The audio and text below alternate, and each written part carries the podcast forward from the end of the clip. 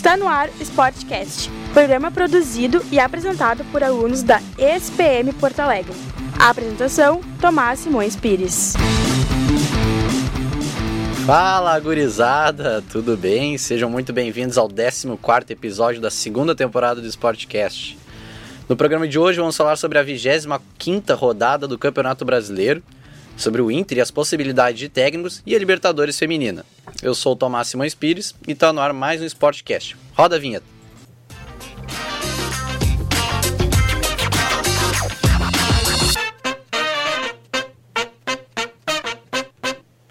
Lembrando que você pode nos encontrar no Spotify e no Anchor, é só procurar por Sportcast. Siga a gente também no Insta, arroba SportcastSPM, para acompanhar todas as novidades do programa. Vamos apre apresentar então aqui a nossa mesa. É, do meu lado eu tenho aqui João Pedro, tudo bom, João? E... Eu não Tudo bem, sei. irmão. É. Tudo bem. Tudo bem, como é que tu tá? Tô bem, cara, tô bem, tamo aí Tamo aí, né? no, no caminho, firme e forte. É. Também a gente tem aqui a Marcinha, tudo bom, Marcinha? Tudo bem, Tomás? E aí, galera? Fala aí. E, por último, mas sempre importante, ele, Rafael Castro. Olá, olá, olá. Tudo bem, tamo aí. Então, vamos lá então começar a debater a rodada do Campeonato Brasileiro. Vamos começar então, galera, com a vitória do Grêmio sobre o Atlético Mineiro, né? O Grêmio foi até Belo Horizonte e bateu o Galo por 4 a 1 num jogo onde o Grêmio foi totalmente dominante. De Acho novo, que né? Que de novo, contra o né? Cruzeiro. Contra o Cruzeiro. É, o Grêmio tem, tá com um bom retrospecto no Independência, né? É campeão mineiro já, né? É, campeão mineiro, inclusive tem gente que firmando já isso aí. Eu É. tenho minhas dúvidas se os clubes mineiros não seriam rebaixados no Campeonato Gaúcho. né?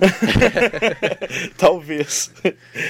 A situação em Minas tá bem complicada pros dois, né? Tanto pro Galo quanto pro Cruzeiro, nem se fala. Depois a gente vai falar, na verdade. É, mas eu acho que o Grêmio mandou muito bem na partida.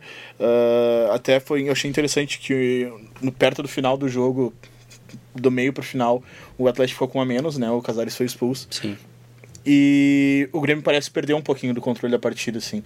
E aí, mais pro final ainda, o Grêmio voltou a fazer pressão e voltou a ter mais a bola e aí conseguiu fazer o quarto gol ainda com, com o Alisson, né? Então eu acho que o Grêmio soube, teve maturidade ainda para não perder a motivação e chegar e fazer mais um quarto gol que já não tinha necessidade. E é, até o Grêmio, o 4 a 1 ao meu ver, do jogo foi bem pouco até, né? Pro, que- pro que aconteceu. Ah, me surpreendeu bastante até o, o gol do Alisson saiu bem no final do jogo, Bem no né? fim do jogo. E me dá a impressão que se tivesse mais 10 minutos de jogo, o Grêmio ia continuar atacando, que é normal do Renato, na verdade, né? É. Não, teoricamente ninguém é pra surpreender ninguém. E eu queria saber do Rafael, o que, que ele achou do jogo, quais são as suas considerações. Cara, eu vou falar um pouco da questão mais macro. É incrível a, a capacidade do Grêmio de, de quando foca, o Grêmio sobe nas competições. O Grêmio ficou o ano todo mais focado nas, nas competições de mata-mata, Copa do Brasil e Libertadores. E agora que, que teve esse, essa escala de tempo entre uma partida e outra da semifinal da Libertadores, o Grêmio ah, aproveitou para dar a arrancada que era necessária, ah, porque não tem nada garantido na Libertadores. E, e o Grêmio é um time que, quando foca, principalmente na competição que não é a prioridade, que é o brasileiro, o Grêmio vai muito bem. E o Grêmio aproveitou, e, aproveitou não, mas o Grêmio acabou demitindo o técnico Rodrigo Santana do Atlético, né? É, foi o último jogo dele pelo- Foi. como comandante do Atlético. Ah, mas o Atlético vinha mal já há muito tempo, né? É, antes da eliminação pro Colón na Copa Sul-Americana É, já vinha mal, né? exato. E Lá em aí, Minas já se falava que se ele não ganhasse do Grêmio, que era bem impossível de acontecer e acabou acontecendo, ele seria demitido e acabou sendo demitido. e- É. O Grêmio que com essa partida ah, nos últimos seis jogos não perdeu nenhum jogo. Ah, desde a entrada do Luan, por um acaso ou não, o Grêmio tem 77% nesses últimos jogos, 77% de aproveitamento nesses últimos jogos. E, e ganhando os jogos que ganhou com autoridade, sabe? Ganhou do Havaí, claro, o Havaí, mas foi 6 a 1 ganhou do Santos 3 a 0 na Vila, eh, agora do Atlético. Eh, o, o mais sofrido, acho que foi o Grêmio Ceará, que foi em Caxias do Sim. Sul, em função do show da Iron Maiden. Eh, mas o Grêmio sabendo jogar os jogos das, da maneira que exige, assim. E o Grêmio agora ele ocupa a sexta colocação, né? Conseguiu se colocar no G6, que é algo mesmo que o Grêmio ainda esteja vivo na Libertadores, é algo extremamente importante tu manter essa vaga garantida, né? É, passou o rival internacional, né? Que até então estava até uma certa folga na frente do Grêmio. Sim. E o Inter, mesmo tendo só o Brasileirão e o Grêmio ainda priorizando a Libertadores, o Grêmio conseguiu se manter. Até tem uma coisa que do time do Grêmio que me chama muita atenção é quando o Grêmio utiliza o time reserva, o padrão de jogo é o mesmo. E o Grêmio pode não ganhar o jogo, um, pode não ganhar um jogo, pode perder outro, mas é, é um time que ainda assim dá muito trabalho, né? Se eu não me engano, o Grêmio com reserva enfrentou o São Paulo no Morumbi, né? Uhum. Foi 0 a 0 0x0. E o Grêmio enfrentou o time titular do São Paulo de igual para igual. Então, é algo que também faz parte da, dessa, das boas campanhas recentes do Grêmio no Campeonato Brasileiro, que sempre pega G4, pelo menos. É. E até, inclusive, se o Grêmio focasse no Campeonato Brasileiro, sempre, certamente, seria candidataço ao título.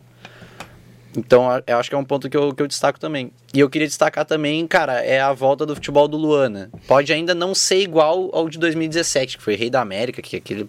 que a temporada dele foi, foi um absurdo, É, ele destruiu. O Renato disse que dele. o Luan melhorou, mas é que É, ele, ele- tá longe de ser o Luan de perto do que o 2017, Luan né? já fez, que a torcida do Grêmio já se acostumou, ainda tá meio longe, mas o- a bola que o Luan já vem jogando conseguiu mudar totalmente assim o, o parâmetro pro Grêmio. É um, um jogador que precisava, o Grêmio, o, o Grêmio e a torcida precisavam que ele voltasse a, a ser um, mais o Luan de antes, né? É, pode falar, Rafa. Tanto no Brasileiro quanto na Libertadores também, porque o Jean-Pierre se machucou e a esperança Claro. do Grêmio pra ocupar aquela posição é o Luan, né? Exato. E eu acho eh, aí que tá, tipo assim, o jogo da Libertadores está nesse meio, né, desses jogos em que o Lua tá voltando. E ele, apesar do resultado não ter sido positivo pro Grêmio, claro, um a um, talvez torcedores do Grêmio vão achar que ficou de bom tamanho É. e tal, mas o Grêmio poderia ter vencido a partida e seria melhor ainda, claro, mas o Lua não jogou mal na partida. O Grêmio é. teve um bom jogo, o Lua teve um bom jogo naquela partida contra o Flamengo e, claro, o Flamengo foi totalmente superior durante toda a partida, mas a atuação do Luan em si foi muito boa. Ainda mais no primeiro tempo, né? Que o Grêmio tava irreconhecível, o Luan ainda era uma válvula de escape daquele time ali, né? Era Quem Exatamente. tava conseguindo criar algo. E o Exatamente. resultado foi justamente pra aquela cancha de clube que está acostumado a jogar aquela decisão, sabe? Não tá jogando bem, não tá conseguindo ganhar dentro de casa, mas não perdeu. Não Conseguiu perdeu. fazer o gol ali no, no final ali e saiu vivo pro Maracanã porque o Grêmio já mostrou que tem capacidade de ir fora e classificar como foi nas quartas contra o Palmeiras. Exato. É, é um resultado que pra mim ainda tá totalmente aberto, né? Mesmo que o juiz apitou o início do jogo, quem tá se classificando é o Flamengo, né? Pelo gol fora. É. Mas, o Mas, Flamengo tá cheio de é, não tem como duvidar da capacidade do Grêmio em Copa Libertadores, cara. É algo que tem um time que tu não pode duvidar em Libertadores é o Grêmio. E o, um outro jogador que eu queria destacar rapidamente, cara, é, é a evolução do PP. Desde aquele pênalti perdido, né, contra o. Atlético Paranaense. Concordo plenamente, tá evoluindo. Tô por, por experiência aqui própria de eu já ter criticado aquela coisa e tal, né? Uhum. De, de torcedor que não aguenta ver o PP. Então, calei minha boca nos últimos jogos. Vou te contar, hein? Porque não deixa de ser um jovem jogador, né? É, tem todo um futuro ainda. Ainda estão botando uma responsabilidade que ele vai ser, tipo, o substituto do Everton, né? Aquela É. coisa, caso o Everton seja vendido, teoricamente Exato. ele é o sucessor. E, bah, o Everton é o Everton, né? O Everton... Um É, baita substituir jogador. o Everton é muito É- difícil, né? É complicado, né? A torcida do Grêmio acho que tem isso até um pouco em mente. E conseguiu mais é, pensar certinho que ele só perdeu um pênalti contra o Atlético Paranaense. Cara, Mas e o jogo um todo detalhe, que o um Grêmio detalhe. fez, né? Exato, o jogo inteiro E foi o jogo horrível. inteiro que foi ridículo, O jogo sabe? inteiro foi horrível. Mas eu queria ah, também destacar. O PP teve um problema com o torcedor, né? Sim. No, no jogo do, do Grêmio e e CSA em Alagoas, o PP foi tentar dar uma cavadinha e acabou isolando a bola. E Em vez de fazer o simples, e, né? Isso, e o Grêmio podia ter ganho o jogo de 1 a 0 Ah, Aquele lance gerou toda uma repercussão na torcida do Grêmio e torcedores foram no Instagram do PP ofender ele e tudo mais. E, num- e um desses torcedores ele respondeu de forma bem baixa, assim, né? ah, Se, ah, ofendendo o cara e tudo mais. Ele chegou a desativar o Instagram. Aí ele perde o pênalti e desativa o Desativa Instagram. o Instagram, porque aí é Porque ia aí todo mundo cair em cima. né? Exato, Aí, né? exatamente. E aí, depois disso, eu acho que a- tanto a parte do Instagram e tal, e perder o pênalti foi um processo de crescimento pro PP, porque agora, ah, em Caxias, a gente teve a cena dele entregando a camiseta pro menino Sim, e tal. Claro, isso acontece todo jogo, o jogador dando camiseta pra torcedor e tudo mais. Mas eu acho que a reação do menino deu toda uma proporção e tal pro, pro que aconteceu. E, e, ele vem fazendo bons jogos, cara. Ele vem fazendo gols e tudo mais, vem, vem sempre deixando dele ali, sempre participando das jogadas. Fez o gol contra o Flamengo uh, na Libertadores, que deu, deixou o Grêmio vivo aí na disputa. Fez, o, fez gol agora na, na. Fez gol em Caxias. Não, não, fez gol no, não, no jogo contra o Atlético. Contra o Atlético. Então ele tá sempre participando aí das jogadas e ele vem entrando bastante já, sabe? Se ele não entra na do próprio Everton, ele entra na do Alisson. Então é, é essa coisa de transição, assim, tá acontecendo com o PP e eu acho que é o principal jogador a subir nesse elenco do Grêmio. Com toda certeza. Até teve a final do Campeonato Brasileiro de Aspirantes, que foi Grenal, o Inter acabou uhum. sendo vencedor. Gol de Pedro Lucas. Gol do Pedro Lucas. Golaço, inclusive um baita cruzamento do Eric, uma eu cabeçada acho gente, muito Acho que a gente boa. podia começar a falar de Inter já também, aproveitar. Também é um gancho, mas eu só queria destacar que um jogador que me chamou muita atenção, ele até saiu lesionado do jogo, se não me engano, que é o Ferreira. O Ferreira, cara, ele é uma cópia, começando a ser uma cópia do Everton, entendeu? Então, e o Grêmio tá começando a. Eu quero até elogiar que o Grêmio tá começando a ter essa filosofia de de base. De base também. Tem jogador que é parecido com o é. Matheus Henrique, com o uhum. Arthur. Tem é jogador que parece o GPR, o Luan, parece o Everton. Então isso é bom para sempre manter, manter o padrão de jogo do time. Né? Então. Uhum, exatamente. É, até aqui, só para comentar de curiosidade sobre o Atlético Mineiro, que em 11 partidas o Atlético perdeu 9. Então foi isso que resultou bastante. É uma campanha, é uma campanha de rebaixamento. A campanha de rebaixamento. Vai, é, vai assumir o time contra o CSA já em Alagoas. É, e, exato. Fora a humilhação de ter a torcida do Grêmio gritando olé, né? Durante o jogo e tudo é, mais. É, complicado. Então, bom, já que a gente chegou a citar o Inter, né? Vamos falar então do empate do Inter contra o Santos em 0 a 0 no Beira-Rio. Um jogo. E a part... eu acho que vale destacar também o Ricardo Kobachini como técnico. Estreia dele. Estreia dele. E ele que treinava até, o aspirante. até é, esse momento, né? O Aspirantes, uh, que foi campeão lá em Caxias. Então ele estava numa, numa situação bem diferente para ele, né? Estreando como técnico do time principal e a equipe a que ele treinava até aquele momento jogando no final de um campeonato brasileiro que ele tinha conquistado no passado já. Então, uh, eu acho que vocês podem falar também um pouco sobre a estreia do, Kobalki, do Kobachini que, que vocês acharam e tal. É algo que é muito pouco tempo, né? Obviamente, para analisar. O cara, do um dia pra jogo... noite, do dia pra noite, recebe assim, ó, o Odair foi demitido, é, é tu contigo. que vai assumir, tá? Uhum. Então, é algo que meio que não dá para analisar muito. O estilo de jogo do Inter foi bem parecido com o que era do Odair, não por culpa do Kobachini, mas sim porque era o que os jogadores estavam acostumados uhum. e não uhum. tem como. Não tem como mudar de mudar de algo, alguma coisa. E ele promoveu algumas mudanças, né? Ele botou o Zeca na lateral esquerda. Ele foi. E Isso. com alguns desfalques que tinham, ele escalou o Roberto na zaga e escalou o Guilherme Parede de centroavante. centroavante. Não, não insistiu no Trellis. É. Então. É um destaque até que ele vem chamando alguns meninos da base para uhum. treinar aqui nesse tempo.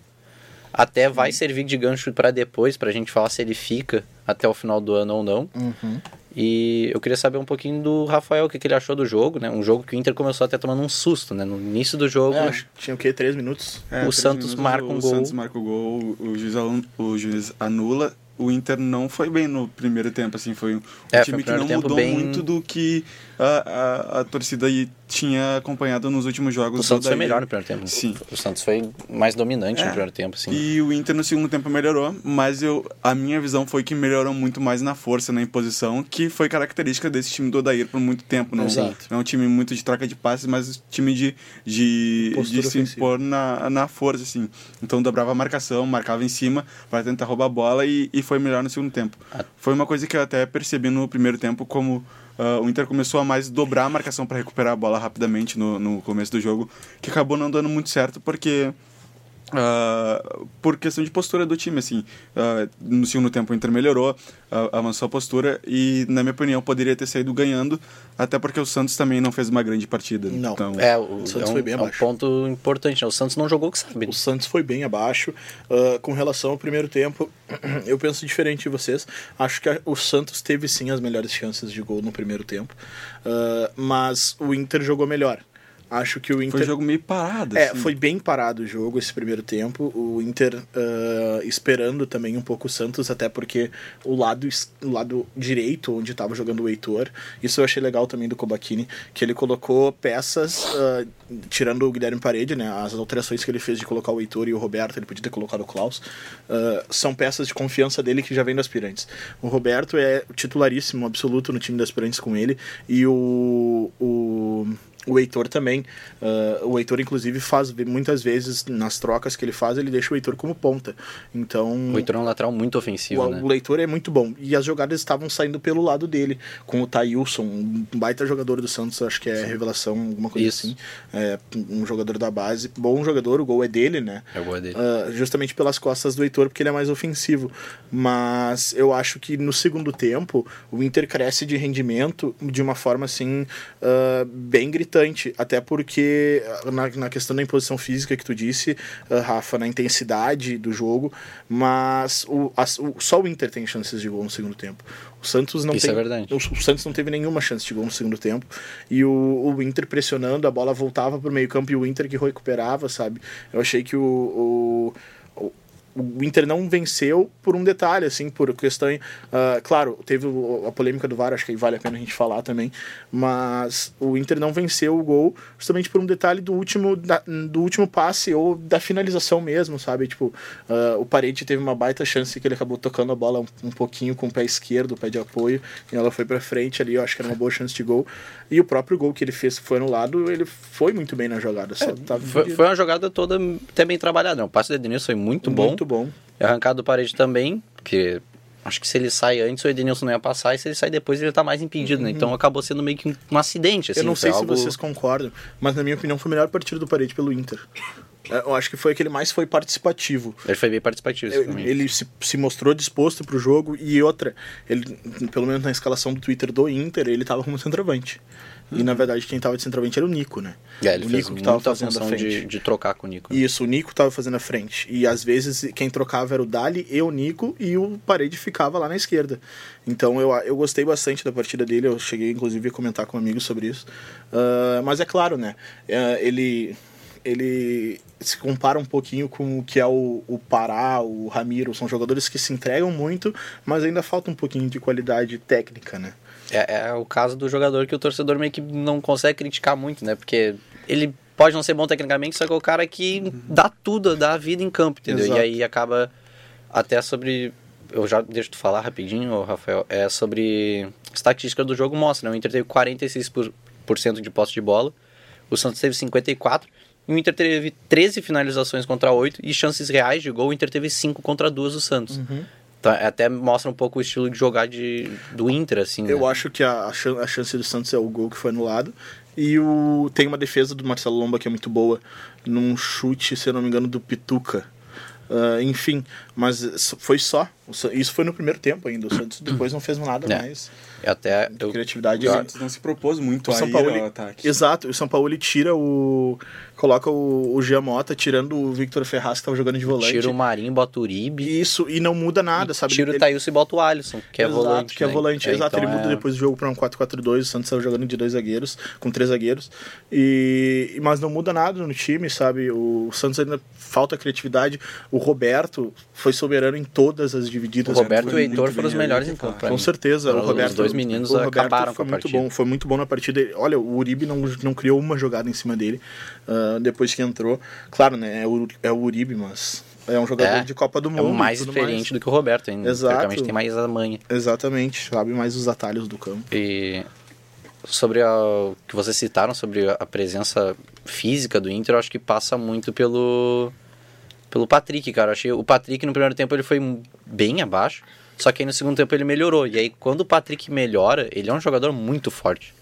Tem um físico muito importante. Eu, eu não sei vocês. Sabe? Então, quando o Patrick joga bem, geralmente o time todo acaba jogando bem do Inter. Sim. Né? Eu não Acho sei vocês, é mas coincidência, assim, eu, tenho um pouco de impressão de que o Patrick, ele faz aquele jogo meio invisível, assim que é importante pra caramba no rendimento do time, mas ele não aparece muito. Uhum. Ele aparece quando ele tem uma oportunidade de gol, ele aparece quando, quando ele faz uma, constrói uma jogada ele mesmo, mas ele dita o ritmo do jogo, uhum. sabe? O, o, e, e, aí ele consegue dar assistência pro Edenilson fundamental no que o, ele precisa, que o, o Edenilson brilhe. Eu vou dar até uma ideia uh, que talvez o torcedor colorado não vai gostar muito por causa que tá aquela cena dos quatro volantes, mas eu acho que seria legal tu colocar o Nonato no meio campo pra tu ter mais uma uh, posse de bola, troca de passes, que é a característica do Nonato mais que o Patrick. O Patrick carrega, carrega mais a bola. Uhum. Mas em momentos que tu tem desfalques, como no jogo de uh, contra o Santos, tu colocar o Patrick de extrema na esquerda, porque é um jogador que sabe chegar bem na frente, Uhum. e tu poderia dar mais posse de bola e dar mais opção de construção de jogada na frente, né? Sim. É O, o Patrick tem uma jogada que é muito difícil tirar a bola dele. Ele leva a bola para aquela linha de fundo do escanteio. Ele começa a dar o corpo em ti, passar o pé pela bola e ele passa por ti. Sim, de algum jeito, pode ter dois caras. Ele Aham. passa pelo meio dos dois. Às vezes tá em E cima consegue chegar a bola e ele consegue É. passar. E até na jogada do gol dele, tudo bem que ia ser um frango do Everson. Tá? Sim. Ia ser um belo frango do Everson. Mas a jogada que ele fez foi Foi boa. uma baita jogada. né? Foi muito boa jogada. Ah, aí que tá, tipo, eu acho que o, o Patrick ele consegue dar a liberdade que o Lindoso e o Edenilson precisam, sabe? Apesar do Lindoso ser o que mais espera, mas ele consegue fazer bons passes, ele consegue estar presente na área também ao mesmo tempo. E, e isso que tu falou, por exemplo, do Grêmio manter um padrão de jogo, eu acho que o, o Inter, entre o Inter, o aspirantes e o Inter principal, existe também esse padrão de jogo, sabe?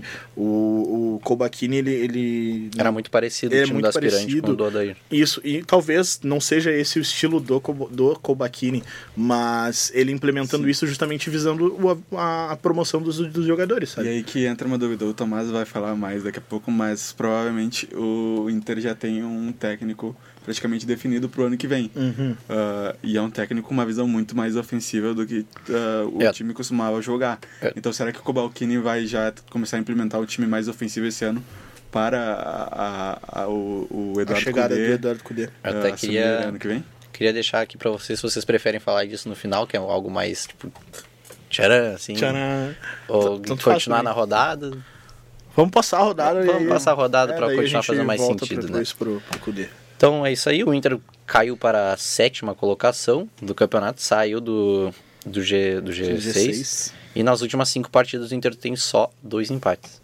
Ou melhor, dois não, três empates, perdão, tem duas derrotas. Eu vi a corzinha errada aqui. É, bom, vamos então avançar para próximo destaque. Vamos falar um pouquinho sobre a vitória do líder, né? Do, do Flamengo. Flamengo. Foi até a Arena da Baixada. Faziam 45 anos que o Flamengo não ganhava do, do Atlético na Arena. É, um Atlético com desfalque do Santos e do Bruno Guimarães, são dois jogadores fundamentais. Mas ainda é o, é o Santos- campeão da Copa do Brasil. O né? Santos Se tá... não me engano, não tinha perdido nenhum jogo depois que foi campeão da Copa do Brasil no Brasileiro. Não sei Eu te posso dizer. conferir essa informação. O, acho que é uma o Santos conferir. foi pra seleção Foi para a seleção principal e o Bruno e o Guimarães Bruno para a Olímpica. pra... Tá, é isso que eu não tinha certeza. Não E- sabia se o Santos tinha sido convocado ou tava lesionado. Mas o Flamengo também desfalcado, né? O Flamengo sem o Arrascaeta, sem o Gabigol, né? É, Ah, mas os- o mas Flamengo tem um desfalcado, baita elenco, né? é. en- Entrou o Vitinho, entendeu? Sabe?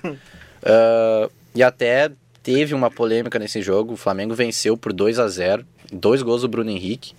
Ah, Cracaço, né? Né, Acabou cara? com o Aham. jogo. É, é um jogador Esse muito cara, diferente. Esse cara decide jogo, meu. E é incrível até, porque no Wolfsburg ele era muito bom jogador.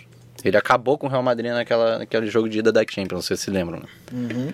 Ele vem pro Santos. Não, não, ele vem pro Goiás. Ele vem do, pro Goiás antes. Ele vem pro Goiás. Eu achei que ele tinha saído do Goiás pro Wolfsburg. Mas, beleza. Ele vem pro Goiás. Continua jogando bem. Vai pro Santos. Aí vai pro Santos. Continua jogando bem. Só que aí ele dá uma caidinha. Eu acho que no, No Santos final ele ali. é o. Eu não sei se ele tem algum problema.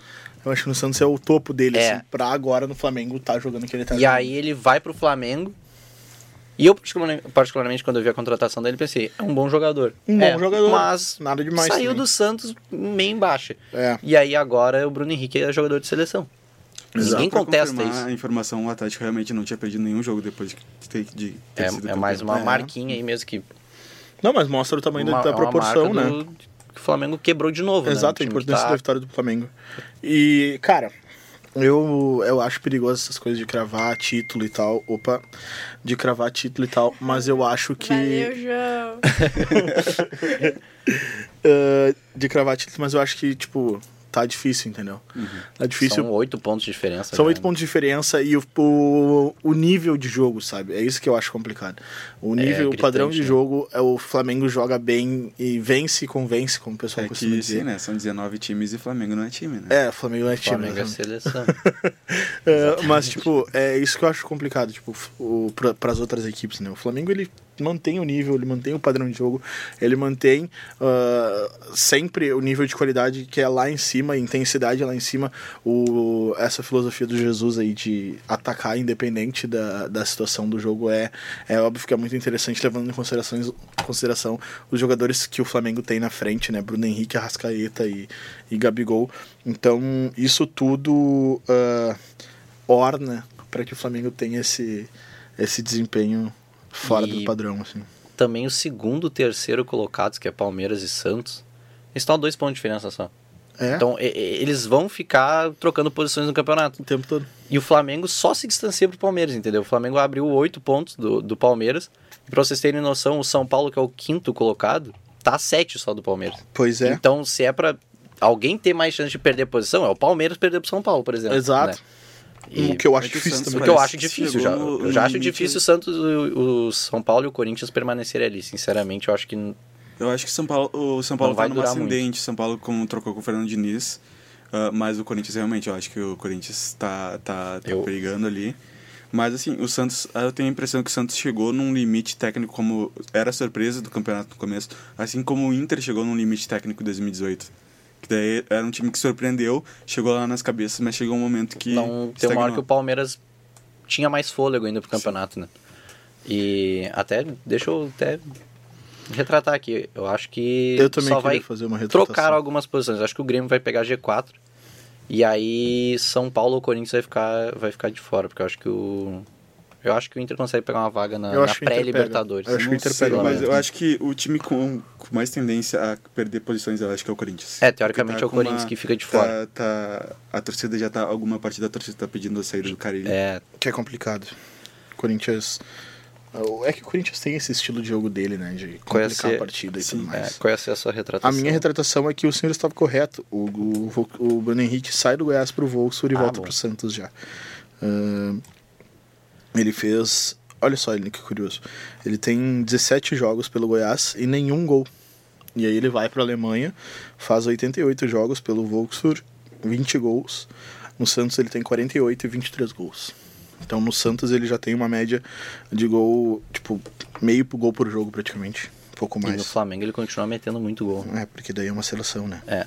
E aí, a- agora, ainda no jogo do Flamengo, a gente não pode deixar de falar da polêmica do VAR que aconteceu, né? Os 17 minutos do primeiro tempo, o Lucas Silva, o jogador do Flamengo, partiu pra cima do Léo Pereira. Foi derrubado nitidamente dentro da área. O juiz deu o pênalti, né? O. Ai. O Braulio da Silva Ah, Machado Braulio, marcou meu. pênalti. O Braulio. E aí, o árbitro de vídeo recomendou a revisão e a penalidade foi retirada. Para o Sandro Merahit, da Central do Apito, do Sport TV, foi pênalti claríssimo. Para todo mundo que estava vendo em casa, foi pênalti claríssimo.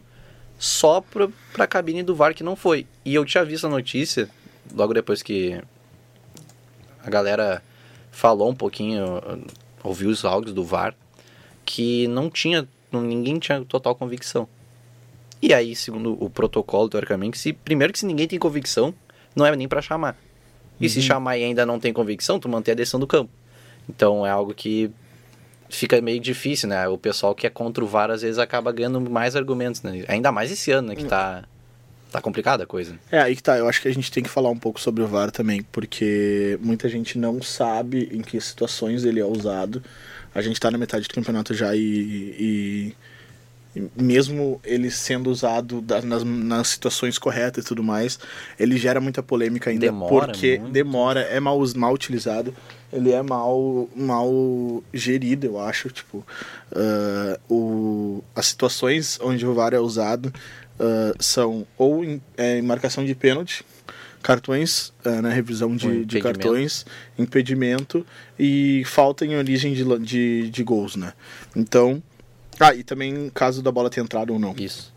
São só essas situações que o, que o VAR pode realmente ah, agir efetivamente.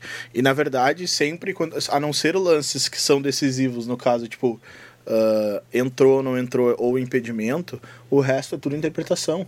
Então, tipo, o VAR ele chama, mas quem vai interpretar e, e de- decidir alguma coisa é o árbitro de campo. Sempre a última palavra vai ser, vai ser dele. E aí. É o que ah, confunde também a gente, né? exato. Pelo É. motivo de usar o VAR. Eu vejo muito os jogos que eu tô acompanhando, a utilização e tudo mais, acaba me confundindo até porque eu queria trazer essa pauta para o Sportcast. Por ter gente que anda meio grilado com o VAR e tudo mais. Dá pra sentir isso no Twitter também, que foi trends, subiu os trends topics Uhum. essa semana. Então é bem bom É, eu não sei. esclarecer. Eu sou um defensor do VAR e não vejo um problema como o VAR como como Tecnologia. E como tecnologia, mas sim alguma coisa que está acontecendo na É a arbitragem aplicação que está É. sendo mal feita, né? no também Brasil, meio Ca- como sempre. Exato, cara, no Brasil, Tinha que ser. porque a gente tá adaptado ao VAR desde 2017 já tá sendo VAR- usado o VAR nas fases finais da Libertadores. Isso. Não tem nenhum tipo de problema na Libertadores. Tirando o River e Lanús. né? É, River tirando o Lanús. River e Lanús, que foi lá uma ah, exatamente bem lembrado. A River e Grêmio também, né? Ah, mas o River e Grêmio Mas foi é- uma situação é, real. Foi, foi uma situação que realmente aconteceu. É, só exato. Foi uma utilização também. Exato. Teve um lance de pênalti, eu acho, se não me engano, no jogo do Inter, em que o. de revisão também, em que o Edenilson vai cobrar o lateral, ele vai cobrar rápido o lateral, e aí o árbitro manda ele parar para, o- para ouvir. E aí o árbitro escuta e depois manda continuar. Eu acho que as situações, elas não ficam. Elas não ficam claras com relação ao que está sendo revisado e, e- e como está sendo a. a- Deveria ter, ter uma explicação, né? Cara, o, o Gaciba, ele é o chefe do presidente de arbitragem do Brasil na CBF e tal tá apanhando demais. tá apanhando muito. ah, mas ele, ele afirmou, inclusive, no, no evento da CBF, que a partir do segundo turno ah, os lances em revisão seriam passados no telão. Não aconteceu ainda. Então, tipo, fica a questão, sabe? Vamos continuar então nosso papo ainda sobre a rodada do Brasileirão, que tem muita coisa ainda pra falar. É, eu queria falar agora um pouquinho do clássico, né? São Paulo e o Corinthians. É, o São Paulo ganhou do Corinthians de 1 a 0 Depois de muito tempo. Depois de muito tempo. Foi a primeira coisa que eu comentei assim, eu nem né, lembro tipo, acabou. a última vez que o São Paulo ganhou um clássico. Pô, Eu não lembro também. Faz muito sincero. tempo. Fazia muito tempo que o Corinthians estava bem superior. Acho que foi numa Libertadores. É, pode ser. Foi alguma das Libertadores na- que estavam na fase de grupos os dois. É, não, mas não venceu o É, jogo, não, né? não É. venceu, mas... E só que foi tecnicamente foi um clássico bem ruim. É. Eu não assisti esse jogo, Foi, confesso. foi um jogo bem ruizinho. O Reinaldo marcou de pênalti. O Reinaldo que estava sendo muito criticado e agora virou King Naldo novamente para E- torcida do São Paulo. E é o time do Fernando Diniz aí, né? O o time do Fernando Diniz já tem. é, Nos últimos cinco jogos, o São Paulo ganhou duas partidas, empatou duas e perdeu uma. E eu tenho muita O curiosidade Fernando com Diniz ainda não perdeu, eu acho. se eu não me De dois jogos. De dois jogos. Eu tenho dois ou muita três curiosidade jogos. com esse, Fernando, eh, com esse São Paulo do Fernando Diniz, porque me julguem ou não, eu sou fã do Fernando Diniz. Ô meu, eu acho que é o seguinte, ó, ele tem uma, uma filosofia muito legal e tal de, de Eu futebol. também acho. eu acho mas eu acho que tem que dar resultado. E não É, deu eu acho ainda. que- Não, não teve resultado ainda. A campanha dele no brasileiro é, é pior do que 50%, né, de Uhum. aproveitamento. Mas daí é importante que ele pegou o São Paulo can- brigando por Libertadores. Não, ali. e tem que dar continuidade ao E cara. ano meu. que ele vai ter mais tempo. Ele não tinha que ter sido demitido do Fluminense, sabe? Sim. Eu acho que. o- Não, o- se eu não me engano, Ninguém na minha opinião, Fluminense, o Fluminense poderia ser campeão da Sul-Americana se ele continuasse. Poderia, poderia. Não, mas Ele caiu fora do Ele caiu, o é, ele- ele- não, não, foi- ele, o segundo jogo era o Oswaldo era Oliveira. Oswaldo já? Era Oswaldo, Não né? me lembro. É que o Fluminense contratou o Oswaldo também. É, O né? Fluminense não se ajudou. Ah, Sinto muito, fusão. Vamos falar de, de Kudê então, e aí depois a gente vai pra. f- Antes do Kudê, tem outra coisa com C que. Só que. Ah, situação. Ai, ai, Ah, o. Cruzeiro e Ah. Pô, bem lembrado, bem exatamente. lembrado. Cruzeirão cabuloso saiu vencendo, gol do Dedé. E aí nos ulti, no último lance do jogo, Camilo fez o gol da Chapecoense que empatou o jogo. Teve revisão no VAR, demorou. É, o Mas gol eu foi acho que esse, Valeu, esse foi um gol legal. último, É, é Foi um gol legal. demorasse Tu que assistiu o, o jogo, Rafa. Foi assim, ó, Ah, o duelo dos, dos desesperados. O gol né? foi E confirmado aos 54, mas o juiz tinha dado tipo 5 minutos de acréscimo. É, o gol faz Lembra a questão 49. dos acréscimos. É, o gol foi confirmado realmente aos 54 minutos, se eu vi. É. Ah, Mas eu, eu, eu, tipo, tava todo mundo reclamando que tava demorando muito o VAR analisar, mas eu acho que naquele momento, por ser o último lance, tinha que dar tempo. Tinha que dar tempo.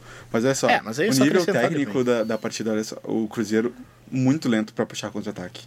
E, e a Chapecoense, com um time do Cruzeiro que não tava bem, realmente não conseguia achar espaços. É. Foi um gol achado. A um Chape, achado. a Chape tá muito mal, né, gente? É, a Chapecoense, eu acho que não tem o que fazer, Não, vai cair. Esse ano não. Ah, vai cair. Dificilmente vai conseguir ficar, porque a Chape vem em campanhas ruins já faz um tempinho, né? O ano passado já foi bem sofrido ficar na primeira divisão. Uh, claro que tem o fator acidente aí, né? Mas uh, é, como, é muito complicado para a Chape montar elenco uh, todo ano.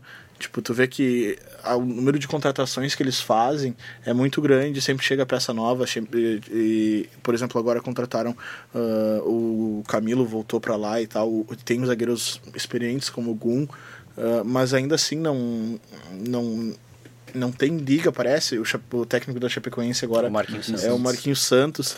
Então, tipo, é, é complicado para a Chape uh, tentar manter esse se manter na Série A esse ano, uh, porque também pesa toda a questão de ambiente, né, cara? E eu acho que, por exemplo, no Cruzeiro é o que mais está pesando, talvez, porque é o Cruzeiro tem um time que muito não bom. tá acostumado a vivenciar isso, nunca caiu para Série Exatamente. É, o Cruzeiro tá vivendo muito a cartilha do rebaixamento do Inter de 2016, cara, né, cara? Essa é a cartilha Tá do rebaixamento. Igual. Troca de Igual. técnico, E era o jogo do pro Cruzeiro ganhar. E é jogador não falando. podia não ganhar esse jogo. É jogador falando, minuto. não, a gente não vai cair. É, Não se exatamente, preocupa. sabe? É tomar gol no último lance. Assim, esse jogo eu tinha visto no Twitter, ou foi num grupo de WhatsApp. Esse jogo Cruzeiro e Chapecoense me lembra muito o Sport Inter de 2016. Sim. Eu até falei contigo que lembrava também América. Mineiro e Inter aquele gol nos Sim, gol últimos minutos. bem no finalzinho, gol. O cara fazia dois anos não jogava bola. Entrou no segundo tempo, tocou na bola uma vez, fez gol de cabeça que acabou ajudando a sacramentar né, o rebaixamento É, no Inter. verdade, o Inter perdeu, né? No último E olha a lance. situação dos dois times agora. O, a Chapecoense uh, vai visitar o Palmeiras lá Tem na Arena 16 Palmeiras. pontos. Melhor, no Allianz Parque. Senão o Alex ficar bravo com a gente. Não, mas é verdade, né? E a Chapecoense tem 16 pontos exatamente em 25 rodadas. Isso é muito pouco. O Cruzeiro tem quatro vitórias no campeonato. O Cruzeiro tem 4 vitórias. tem. Olha, o Cruzeiro só tá se mantendo porque ele empata muito. O Cruzeiro tem 10 empates. E tem exatas é, 11 derrotas, 22 pontos. E o Cruzeiro vai ter um jogo que é em casa, mas é extremamente complicado. É o São Paulo no Mineirão. É o São Paulo querendo vaga direta na Libertadores. O São Paulo pode passar o Corinthians. É, o São Paulo- O rodada. São Paulo em ascensão. É, um São São Paulo em Paulo- ascensão, em crescimento, São exato. Paulo é favorito, mesmo com o Cruzeiro jogando em casa. Não, e- o- é um time, os times do Fernando Diniz são acostumados com posse de bola, com velocidade, com intensidade. A intensidade e velocidade que o Cruzeiro não tem. Então Sim. já é uma, uma questão de que um time veloz, um time intenso, tem muita. muito. ah, muito à frente do que um time sem velocidade num confronto direto. Então, Não, e outra, o tipo. Cruzeiro vai muito na vontade agora, né? E aí vem aquela coisa que tu falou, sabe? Tipo, os jogadores terem que lidar com uma situação em que o clube nunca viveu, ah, tudo mais. Isso pesa e. E não sei se vocês sentem isso também, mas a entrada do, do Diniz no São Paulo e a entrada do Abel no Cruzeiro geram sentimentos e situações completamente diferentes. Porque o Abel pega uma bomba. E o Diniz tá pegando um trabalho só que, que pode dar continuidade, que o Cuca não deu certo e tá entrando um cara novo, que, mas o time tá lá em cima. É que não deixa de não ter pressão no São Paulo, porque a torcida ainda tá, tá muito, muito irritada por, com a sequência não boa do time. Claro. E também pra, pela falta de títulos, né? Que não vem de, desde 2012. Mas é o que tu falou, ah, o Abel pega uma bomba com, com a torcida irritada e a entrevista do Abel depois do jogo da Chapecoense, cara, é uma depressão total. É, É, de todos os jogadores, né? Todo mundo fica extremamente abalado se tu empata um jogo no Cruzeiro. É... Estão sentindo, é verdade. É, essa. eles tão tá sentindo. todo mundo sentindo, a torcida sente, todo mundo sente. Exato, exato. É, vamos dar uma continuidade aqui, que a Marcinha agora vai falar um pouco sobre a Libertadores Feminina pra gente, antes da gente falar sobre o treinador do Inter. Bora lá, Marcinha. Isso aí, galera. Eu vou trazer um pouco de informações para vocês sobre a Libertadores Feminina de 2019, que está na sua 11ª edição, organizada pela Confederação Sul-Americana de Futebol. Ah, o torneio está sendo disputado agora em Quito, no Equador, e era para a competição começar no dia 11, mas foi adiada para o dia 14 e vai até o dia 27 de outubro. O formato deste ano foi mudado em relação ao ano anterior e pela primeira vez tem conta com 16 equipes. Uh, a Libertadores feminina ocorre desde 2009 e em 2009 ela foi disputada aqui no Brasil, na sede de São Paulo, Santos e Guarujá. E o ano passado, em 2018, se eu não me engano, quem venceu foi Atlético Rúlia. Isso, Da Colômbia. exatamente. Venceu Isso. o. A acho equipe... que foi o Santos, eu acho, na final. Isso, foi, foi, Foi, Santos. Santos, isso. Ah, então, pra introduzir vocês mais sobre o assunto, dia, o- ela, a- a- o campeonato era pra ter rolado dia 11, mas tava rolando umas manifestações em Quito. É, o Equador tá vivendo um momento meio Isso. complicado lá, É. de, politicamente. Isso. Aí meio que foi adiando e a competição aconteceu sim, tá acontecendo no momento. E foi teve seu início no dia 14. E vamos falar um pouco sobre os grupos, sobre as equipes. Só um pouquinho, Márcio. Eu acho interessante destacar que a Libertadores feminino não é como a Libertadores masculina, né? Ela tem o Isso. formato de uma competição fechada. Tipo, ela vai acontecer nesse mês e depois É. termina e o ano que vem tem de novo. É. Não é como a Libertadores não é masculina. o ano todo, né? Exato, que tem temporada toda e um torneio corrido, né? Ah, As equipes vão, fazem, participam da Libertadores e depois voltam para suas cidades e, e, e Bem continuam colocado, bem colocado, João. Isso mesmo. Então a gente tem quatro grupos, A, B, C e D. No grupo A a gente tá com o Atlético Julia, da Colômbia, Penharol, Penharol, Pen, Penharol! Penharol. Penharol. Isso aí, galera, ah, do Uruguai, Cerro Porteño, do Paraguai, Colo-Colo, do Chile. No grupo B a gente tem o Deportivo Cuenca, do Equador, Estudiantes Caracas, da Venezuela, Mundo Futuro, da Bolívia e o Ferroviária, Que é a atual campeã Brasil, brasileira de futebol, Exato. Ahn, o grupo C, Corinthians, do Brasil. vice-campeão. O Clube Nhanha, Nhan- Nhanhas. Nhanhas. Nhanhas, do Equador. América de Cali, da Colômbia. Libertar Empenho, do Paraguai. E o grupo D com Santiago Morning, do Chile. O AI Urquiza, da Argentina. M Distrito de Mar Marres. Municipalidade de Marres. Isso, muito bem colocado, do Peru. Independente Medellín da Colômbia. É. E até agora, se vocês quiserem acompanhar, tem muitas informações, imagens belíssimas, uma cobertura que eu tô chocada. e No vou- Instagram, né? É, do Instagram do muito Libertadores boa, É legal mesmo. Feminina. O arroba é arroba Libertadores Fem, isso aí. E até agora já aconteceu uh, o jogo entre Corinthians e Clube Nhanhas, que o Corinthians ganhou de 3x1. Aconteceu também em Santiago Morning, 2x2 com o Ai Urquiza. O Marres, que perdeu de 0 a 6 pro distrito. pro distrito de Marres. Ahn, América de Cali, que foi 1x0 contra o Libertar de Limpenho. Ontem teve Deportivo e Deportivo Cuenca de- com o Mundo Futuro, que ganhou de 5x1. O Atlético Julia, que ganhou de 3x0 do Cerro Portenho. O Penharol, que, ganhou- que empatou 2x2 com o Colo-Colo. O Ferroviário, que ganhou de 4x1 do Estudiantes Caracas. E cla- foi classificado hoje, se vocês forem acompanhar no Instagram lá do Libertadores Feminina, o, o de... Ai, Independente Medellín. não, ah, eu sempre me enrolo pra falar os nomes. O Julia foi classificado. Ahn, quem mais foi aqui? O Depor, Deporte Cuenca. Depor, Deportivo Cuenca. isso, Deportivo Cuenca. Foram classificados agora. Tava saindo lá. É, e o Ferroviária também classificou. É, e eu, eu acho também interessante destacar que são jogos só de ida, né? Isso. São Porque é jogos- só no mesmo, só no país, né? Exato, Não são tem- três jogos só. ah, e como são 16 times, não tem oitavas, né? A gente vai direto pras quartas. Isso, vai direto pras quartas. Esses que eu acabei de citar foram pras quartas. É. Depois das quartas, se não me engano, tem a semi, Semi e a E final. a final, exato. O que eu não sei, mas eu acredito que sim, é final única, né? Sim. É, É, final É a- única. É final a única. tendência, até na minha opinião, de dar um palpite é Ferroviária, Corinthians e Atlético Huila. Acho que. Huila, verdade, né? Esse Atlético Julia aí que eu fui, É. fui ver, eu fui acompanhar as, o É um futebol feminino muito forte, né? as São as atuais, atuais campeãs. É, e é E, mas a Ferroviária e o Corinthians são É equipes né? muito boas. A ferroviária, que no futebol masculino não existe praticamente. Faz um paulistãozinho bom ali. Exato, quiçá. E no futebol feminino tá sempre brigando nas cabeças desde que começou a investir de verdade né, no futebol feminino. Até. Eu acho super interessante esses clubes que não têm futebol masculino tão É, é forte muito e legal, tem um muito futebol legal, né? feminino muito forte. Porque, é, se tu for ver, é, teoricamente dá mais orgulho pra Claro. torcida. É o futebol feminino. Claro. Da Ferroviária. Com certeza. Então, é algo bem, bem legal de A- se ver isso, né, A cara? ferroviária que tem a técnica, a ex-técnica da seleção? Ou era do Do Santos? Inter. Era a ex-técnica do Inter. Ah, Foi sim. demitida dois jogos, perdeu dois. É. Dois É uma jogos. sequência espetacular. Foi demitida. Perdeu o gauchão, foi depois que ele gauchão pro Grêmio, não Sim, foi? E agora.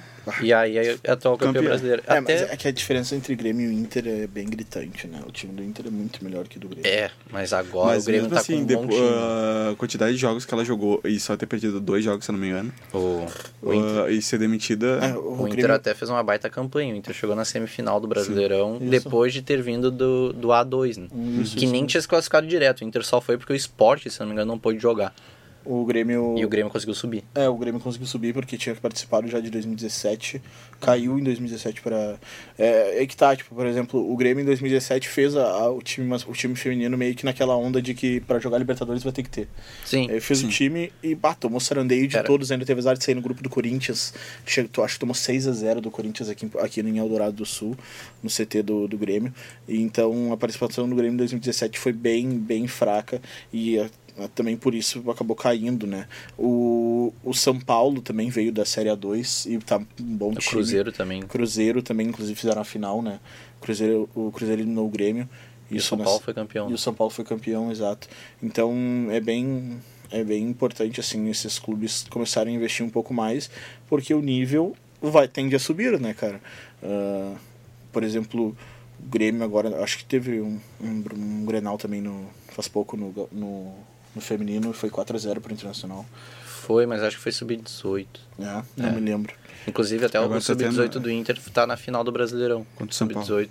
Tá É, em São Paulo, lá exato. ganhou o jogo Ganhou o de primeiro 1 a 0 jogo, no né? Não, e outra, eu acho importante destacar porque é, depois de muito tempo volta a se ter competição de base de futebol feminino aqui no Brasil, né? O sub-18 é a única categoria até então, mas tende a crescer também. Na convocação se da... profissiona- profissionalizando, até porque, por exemplo, o que aconteceu com a, a técnica que agora me fugiu o nome dela, campeã do- com a Ferroviária demitida do Inter, dessa forma hum, meio absurda, ah, não aconteceria no futebol masculino. Então, Não. ah, mostra ah, qual era o intuito de profissionalismo e busca por profissionalismo que estava É tendo, porque isso não aconteceria Tatiele. no futebol masculino, né? Sim, Então, não. Foi Sim, não. É, Não aconteceria. Até, na, até tu tava falando do Grêmio ali, da, meio que da diferença de nível, né? Mas a base do Grêmio vem muito bem, do feminino. Sim. Mesmo perdendo o jogo, se eu não me engano, a convocação da seleção sub-18 tem umas duas, três jogadoras do Grêmio e a do Inter tem três, quatro também. Então é um.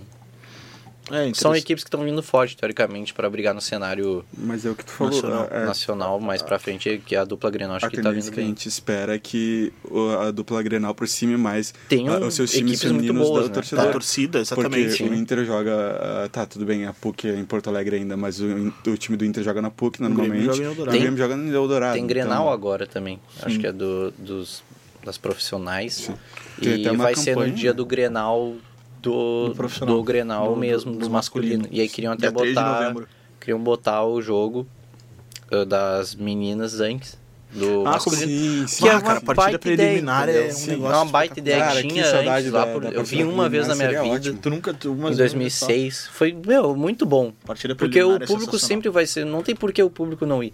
Cara, sabe? eu lembro, eu lembro dos meus. É, é perfeito. Eu lembro nos meus tempos de, de criancinha que eu fui no Quando Olímpico era um uma vez. Joãozinho. Quando eu era um Joãozinho, eu fui no Olímpico uma vez com meu pai.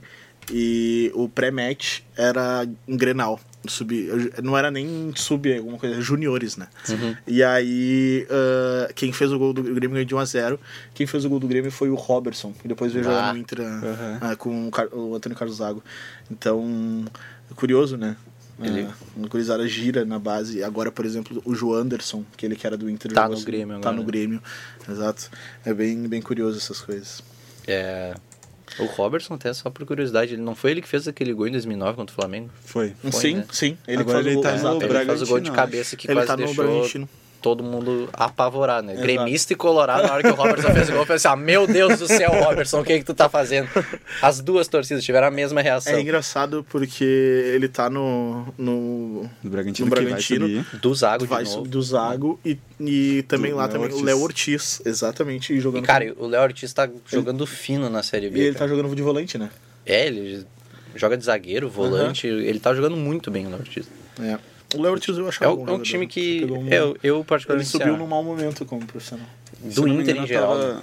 É? Se eu não me engano, eu tava vendo uma entrevista do Bolívar, eu posso estar errado, mas do Bolívar na, na Rádio Gaúcha, dele falando que a discrepância do que eh, se investe no Bragantino por causa da patrocínio da Red Bull e por ser Sim. agora um dos times da rede Red Bull, Uhum. tem na Alemanha e tal, ah, Na é, é muito diferente. É muito É, o- diferente dos outros O clubes Bragantino ele consegue manter jogador pro time quando tem time da Série A querendo contratar, né? Sim. Então, Exato. mas isso a gente deixa para Outro programa. Outro programa, né? Porque agora a gente vai falar sobre o assunto que todo mundo queria. Também porque o nosso programa até está mais longo do que o normal. Bem longo, na Estamos com verdade. 54. Olha aí, vocês Ai, vão ai, ter um programão para assistir, hein? E... Pra assistir não, eita, tá Pra burrão. ouvir. Pra escutar, exatamente. Pra Então, então vamos falar então. Ah, o Internacional ainda tá sem treinador, teoricamente. Ou melhor, no momento que a gente tá gravando, é 5 e 15 da tarde de 16. quarta-feira, dia 16 de 16. outubro de 2019. ah, tem muita notícia falando que o Eduardo Cudê fechou com o Internacional, mas só vai é, assumir no início de 2020. Mas, como não tem nada oficial do Inter, Vamos tratar como se não. a, a gente vai dar uma tratada sobre os nomes que estão sendo especulados. O primeiro era o do Eduardo Cudê, obviamente, era prioridade. Roland. Primeiro, prioridade, Roger Machado, Thiago, Thiago Nunes, nenhum deu certo. Exato. Ambos querem Ambos- terminar seus trabalhos até o ano que Dificilmente vem. daria certo. Dificilmente daria. É algo muito impossível. Ainda mais o Thiago Nunes, que, É. que já tá numa Libertadores e só precisa do Petralha confirmar. Vamos investir. Sim. E ele fica. E, e, se eu não me eu tava vendo uma notícia que, como o cara ele tava balançando lá no Corinthians, a primeira opção seria o Thiago Nunes. E eu vi alguém brincando, não me lembro quem, então me desculpe a questão dos créditos, que o Thiago Nunes é a primeira opção de todos os clubes Claro, da Série A do ano com que vem. certeza, com certeza. Já que não tinha nada no Brasil, porque até, sinceramente, vai pegar quem no Brasil atualmente? Cara, no mercado, tá? no mercado, mercado pra terminar o ano até dá. Jair Ventura, Zé Zé, Ricardo. Ricardo. o Valentim saiu do. Mas já Foi tá com no o Botafogo, saiu direto pro Ah, Botafogo. O Wagner Mancini agora tá no o Atlético. Wagner É. Mancini tá no Atlético Mineiro. Ah, o Cuca. Tem o, o Dorival, acho que seria uma. uma, O- uma... É que o Dorival tem um problema no Exato. coração, né? Não, não, Foi ele, um teve, ele tá com câncer no testículo. Isso daí, câncer no intestino. Isso, tem um no problema testículo. grave. Testículo, isso. Isso, e. Tadinho. É, exato, o Dorival passou por cirurgia, então tá em problema de saúde, não, É. não, não está trabalhando, então não está no mercado. E, cara, seriam essas as opções. Na real, teria bastante gente falando em Carpegiani também, né? É. Sim. A galera Mas- adora sempre especular com o Murici, vai tem um É, Ah, não, não, sei o Muricy como, esquece. é. O Muricy Deixa- já coitado, era, o deixa o Muricy, Muricy ele não tem né? mais- Não quero mais. É. Não, e ele não tem saúde, o Muricy, Sim. pra trabalhar como Ele acaba estressando demais na beira do campo, Exato. passa mal, deixa ele. Mas aí acabaram ficando exatamente essas questões aí, de Ariel Roland e Eduardo Cudê. Ah, saiu também que o Ariel Roland tinha tido um problema com o Victor Com- Cuesta é, com no, o Cuesta, no Independente. O Cuesta era capitão e teve o Isso. problema e o Cuesta saiu. Exato. Aí vem pro Inter até. Isso. E aí ficou meio que mal entendido, então o Ariel Roland acabou saindo desse tipo de especulação. E não sei vocês, mas eu acho que é uma boa notícia pro Inter que o Ariel Roland foi É, sa- tirado. Porque Porque, cara. se ninguém sabe se é verdade ou mentira, né? Não tem como Não, e desculpa. trazer o cara também. Não, e assim. não só isso, cara. Desculpa, mas eu não acho ele um bom técnico. Ele ganhou o título com o Independente, beleza, mas eu não acho que ele, Sim. que ele fosse mudar o estilo do Internacional, sabe? O Independente no momento não tava fazendo um bom. É, eu, eu, Mas é uma eu mudança de eu filosofia tenho, ainda, Eu tenho o a que visão tá que buscando. eu acho ele um bom treinador, óbvio, não é o, o Acho Deus que o vai Kudê salvar o Internacional. Eu acho o Kudê melhor também. Eu também. Mas é o que assim, ó, ninguém chega com uma bola de cristal e fala assim, ó, o Ariel Roland vai vir e o Internacional vai ganhar título. Mas pra isso o Cuesta precisa sair. No momento, tu vai acreditar em quem? Tu acredita no Cuesta que tá fazendo uma baita temporada. Não, então que tu mantém o o título. Cuesta e não traz o Roland, entendeu? Exato. É, Exatamente. então eu acho que é isso. Mas eu acho que o, o Kudê seria uma baita contratação. Tem essa questão aí, ah, por exemplo, se caso se confirme essa informação de que ele acertou para o ano que vem. ah, Que o Inter não vai. Dificilmente vai confirmar, tipo, por vias oficiais, até por causa do claro, Racing, né? com certeza. O Racing tá- vai enfrentar o Boca agora É. também pelo Eu- Argentina. Nem é bom pro Racing, é uma questão até pro Kudê, acho que. Pô, Divulgar esse ser- tipo de coisa Ser agora. parceria com o cara também, não divulga Claro. agora, espera, faz É. o contrato, tipo. Fecha um pré- um pré-contrato. Fecha um acordo verbal assim com ele, sabe? Lá e depois deixa pra depois, sabe? Cara, eu. Mantém o- Domingo. O Kobachini até o final do ano Também ali. acho. Também Então, acho. Domingo eu trabalhei no jogo do Internacional e Santos. E o cara que narra a partida pra nós lá, que narra os jogos, ele é bem influente dentro do Inter e tal. E acabamos conversando com um assessor de imprensa de um dirigente do, do, do Inter. E a pergunta foi essa, né? Tipo, já temos um nome. E o cara esse disse que não, não uh, a única coisa oficial que realmente se tinha era o contato com o Roger e a negativa dele, e com o Thiago Nunes também, que, que recusou a proposta. Ambos com proposta de 350 mil reais por mês. Uh, e aí foi perguntar, e eu perguntei pro cara, e um técnico argentino? Aí o cara me disse o seguinte: no momento, não, para fim de ano, não.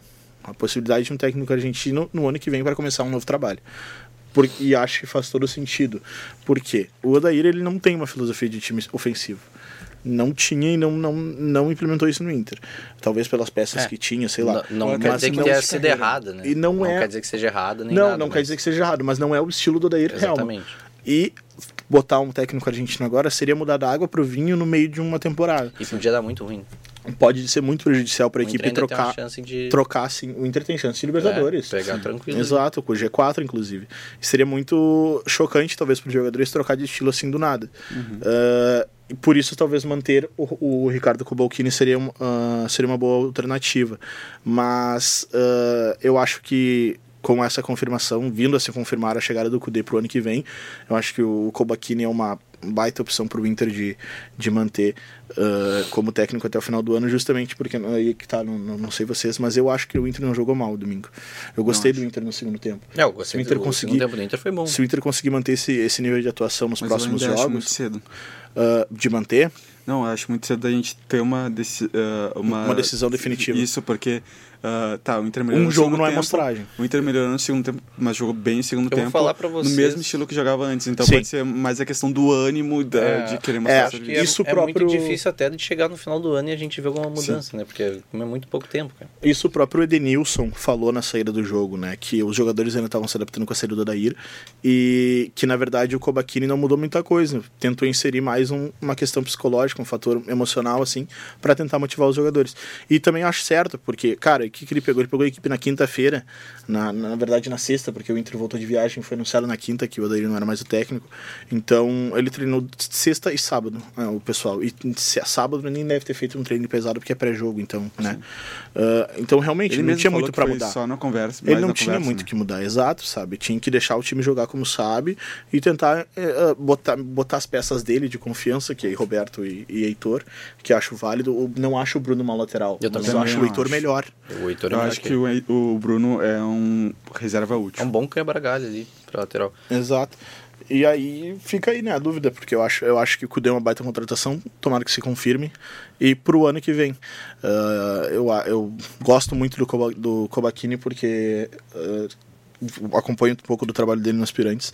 Só pra finalizar, então, eu queria trazer ah, três dados sobre o Racing do Eduardo Cudê. Eu tenho aqui O- depois, se quiser passar também as informações da- dos números dele pelo Racing. O Racing, ele é o segundo time que tem mais posse de bola na Argentina. Ele tem 59,1% de posse de bola. Ah, Na frente do São Lourenço, que tem 59 cravados, e atrás do River, que tem 60,9. O Racing é a equipe na Argentina que mais acerta ah, passes por jogo. Tem 403 passes certos.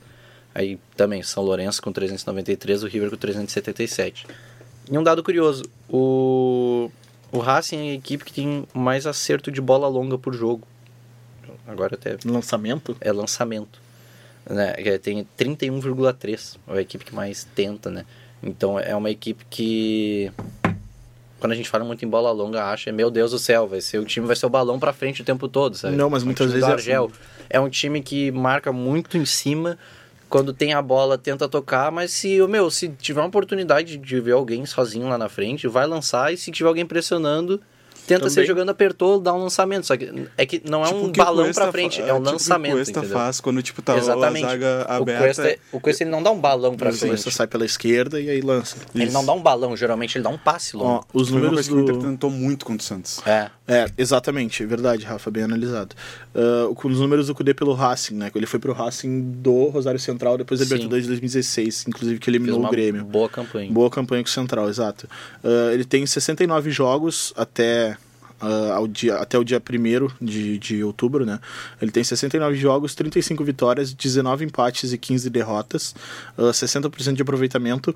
Isso que eu achei interessante, ó. Ele tem 108 gols marcados e só 65 sofrido. É bastante diferença, assim. E ele ganhou o Campeonato Argentino de 2018 e 2019, né? Uhum. Mas foi uma campanha até um pouco surpreendente, porque o River já nesse nível de River de agora. E o Boca também, né? Sempre brigando por título argentino. E o, o Racing assumiu a liderança e desde que assumiu não perdeu mais a, a, a ponta da tabela. Então acho bastante interessante destacar essa campanha do Racing aí, que foi bem soberana sobre os outros clubes na, no campeonato argentino. Se não me engano, quem terminou em segundo colocado no fim das contas foi o Defensa, o Defensa e Justiça, uhum, exato, do o técnico do Defensa e Justiça, que é bem interessante também, um bom técnico. Mas... Uh, não, não, não, o Heinz é do, o Heinz é do Vélez, que tá fazendo uma baita campanha. Era o BK, BK6, BK6 que tá treinando independente agora. Isso. Bueno, então, é, a gente tá chegando ao fim do Sportcast mas também a gente está chegando ao fim de uma era do Sportcast. Uma era espetacular do Sportcast. Até porque o Sportcast vai mudar agora o nosso formato, né? Está mudando. Está mudando, estamos passando por uh, algumas reformulações. transformações. Um momento de inusitude. E o outro momento que chegou ao fim é a minha participação uh, como apresentador, para deixar claro, do Sportcast porque eu estou saindo da Hub Jornalismo SPM, que é. Vai fazer falta, saudades. Que é já. é o espaço. Onde trabalhamos. É onde trabalhamos, né? Então, eu estou saindo para resolver questões pessoais, né? E mas obviamente eu não vou sair de perto de vocês nunca. Quando me, vão me convidar para eu participar do podcast, eu vou participar com o maior prazer do mundo para falar sobre os mais variados assuntos. assuntos. Então é isso, agradecer ao nosso orientador Leandro Olegário agora, né? É, também agradecer a nossa Marcinha pela produção Muito áudio, pela participação no podcast. Uh, até o próximo programa, né? Tanto do podcast quanto que eu vou participar. Uma boa semana para vocês. Tchau!